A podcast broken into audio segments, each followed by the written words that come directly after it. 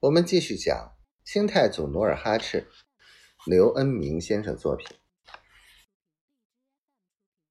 可偏凑巧，在这两员副将中，杨镐偏偏挑中抗议有功的皮廷相。这皮廷相为了趁机捞一把，很想攀附皇室的这棵大树，所以对杜松有言必从。至于另一员副将，已年过花甲，本不想出战，无奈皇上有令，才勉强随从。这样，三万大军实际上还是杜松一人说了算。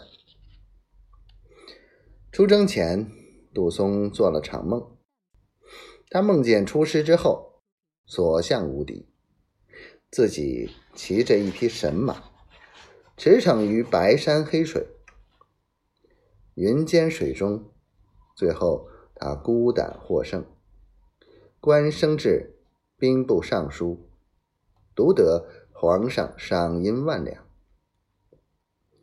出关后，他一直自得的回味梦中的情景，感到兴奋、甜蜜。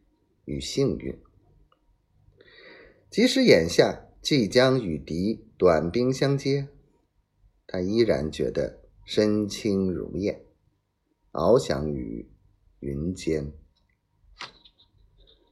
雪越下越大，杜松一心想夺平定满洲的头功，似乎一切严寒，他并不在乎。正在他远眺萨尔湖山之际，忽然哨探飞马来报，禀报总兵大人：借翻山发现满洲筑城夫役多人，那里披甲兵士甚少。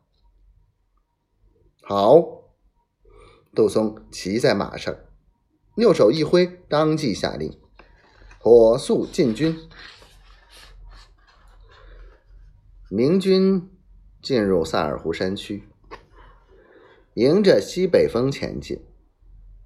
大军进入萨尔湖山第二道山口，忽然一队人马飞下山岗，顿时剑飞刀闪，冷不防将明军长蛇式的队列拦腰冲断。